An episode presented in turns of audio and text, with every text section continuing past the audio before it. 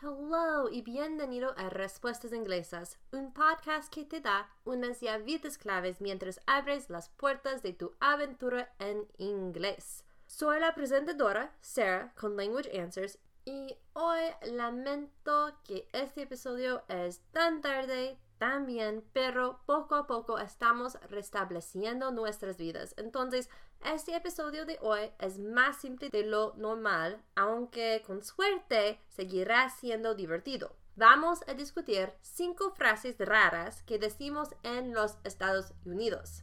Entonces, empecemos.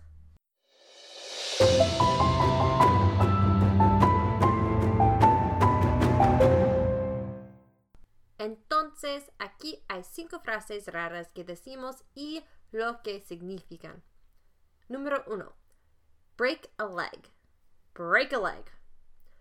No sé si eso es cierto, pero escuché que esta frase viene del mundo del teatro, donde se ve como mala suerte desearle buena suerte a alguien antes de un espectáculo. Así que, en cambio, le dice que break a leg o se rompa una pierna. Sí, ya sé que es eh, ah, una forma extraña de desearle suerte a alguien, pero la usamos en todos los aspectos de la vida, principalmente cuando alguien está a punto de hacer algo y queremos desearle suerte. Número 2. Knock on wood. Knock on wood. Esta es otra frase que trata sobre la suerte. Siempre que estás hablando de algo que esperas que suceda o no, dices knock on wood, toco madera. Y luego, no siempre, pero a veces, tocas algo que está hecho de madera. Puedes, en broma, toca algo que no es de madera o no es de madera pero parece madera, pero cuando realmente la estás diciendo, tocas algo de madera. Es un poco supersticiosa, sí, pero en realidad no creo que esta frase ayude, pero es algo divertido, extraño, peculiar y cultural. En mi opinión, le transmites más a tu oyente que comprendes que lo que esperas no es algo seguro o que comprendes que la vida no siempre sale según lo planeado. Otra forma en que hago esto es diciendo Lord willing, o si Dios quiere, después de explicarle mis planes a alguien. Número 3. Stay in your swim lane. Stay in your swim lane. Esta frase se usaba todo el tiempo en el último lugar donde trabajé. Significa que debes concentrarte en hacer lo que debes hacer y no en otras cosas. En otras palabras, solo debes hacer lo que está entre tus tareas. Por ejemplo, Alguien que trabajó en ventas no debería intentar realizar actividades de los recursos humanos.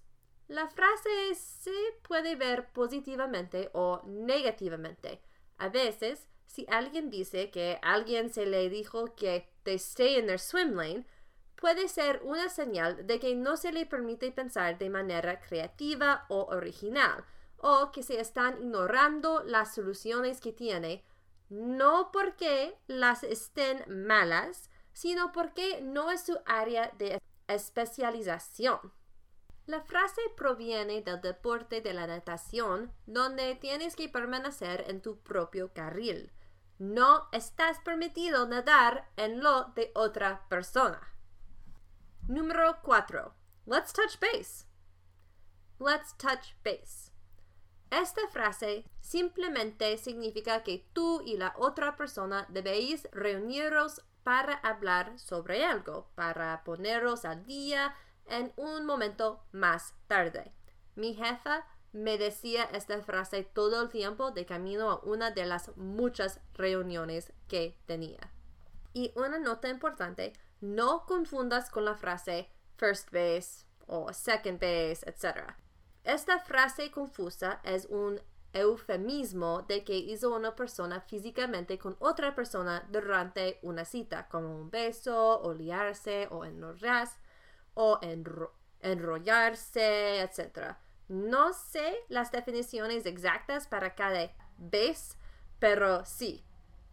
Let's touch base no tiene nada de hacer con first base, second base, etc. Y finalmente, número 5, talk to the hand. Talk to the hand. Decimos esta frase cuando no queremos hablar más con alguien, cuando estamos enojados. Y a veces sí, alguien pondrá su mano frente a su cara, desviará la cara y dirá esta frase. De verdad, esta frase me parece infantil. Pero, una nota, a veces alguien puede usar esta frase y este movimiento de mano como una broma o con sarcasmo. Me gusta usarla en esta manera. Vale, si quieres aprender más frases americanas, voy a poner un enlace a un sitio que tiene 30 frases americanas raras.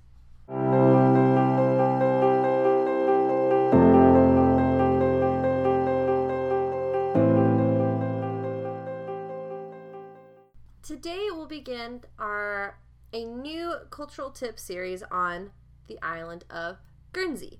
So, some country facts. The full name is the Bailiwick of Guernsey, and while Guernsey comes from Old Norse, we don't really know what it means, although the ending EY means island. Now, size wise, it is a very small island, smaller than Jersey, which in itself is only 116 square kilometers. Guernsey is 78 square kilometers, which, according to the CIA World Factbook, is half the size of Washington, D.C. It is also divided into 10 parishes. Now, it is located in the English Channel, it's one of the many islands there, just northwest of France and south of England. Its government is very similar to that of Jersey. It's a parliamentary democracy, although it is a British Crown dependency. So the British monarch, Queen Elizabeth II, is the chief of state. She is represented by the current Lieutenant Governor, Vice Admiral Ian Corder. But there's also a head of government, Chief Minister Peter Fabrash, and again, I apologize if I butcher any of these names, and the bailiff Richard McMahon. The Chief Minister is indirectly elected via the States of Deliberation, which is the name for the country's legislative branch. It's made up of 40 elected members. I personally love that it is called States of Deliberation. Much more interesting than Congress. Anyways, the lieutenant governor and bailiff are appointed by the UK monarch. Now, the judicial branch is comprised of the Guernsey Court of Appeal and the Royal Court. The capital city of Guernsey is St. Peter Port, and the religion is Protestant and Roman Catholic. Now, the official language is English, although Guernesey, I, I hope I'm saying that correctly, is spoken by a few, and it comes from Norman French. So it's kind of like Jersey's version of Norman French. Anyways, here's a brief history. So just like Jersey, and you can check out the Consejos Culturales for episodio 57, Guernsey was part of the Duchy of Normandy, which was mostly lost by King John of England in 1204 AD, with his defeat by the French in the Battle of Rouen. By offering to provide the Channel Islands with certain privileges, such as the right to govern themselves through their own laws, King John convinced them to side with him instead of the French king Philippe Auguste despite his defeat. So, during World War II, the Channel Islands were the only British soil that the Germans occupied. Nowadays, Guernsey is a British Crown dependency, so it is a self governing possession of the British Crown, just like Jersey and the Isle of Man. So you can see for more information on those the Consejos Culturales for episodios 59, 58, 57, 55 y 53. Oh, y 48. Anyways, the UK government is responsible for defending Guernsey as well as representing it internationally. Now, Guernsey is actually comp- composed of multiple islands. You have Guernsey, of course, but you also have Sark, Herm, and Alderney. Now, I actually found a video that gives you a brief snapshot of the island. They're really trying to convince people to move out there, so you should definitely check it out. It looks beautiful, just incredible.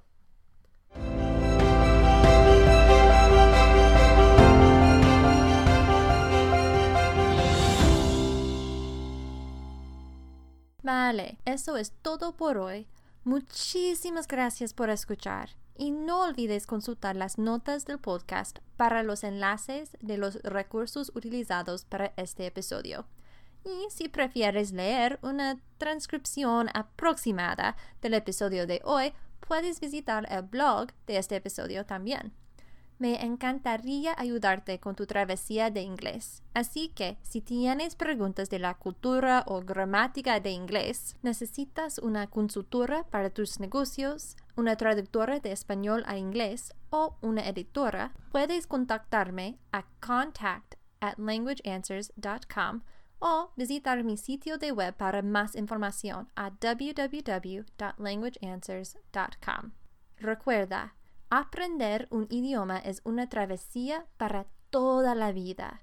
Embrace it, enjoy it, and share it. Nos vemos en dos semanas. Hasta luego.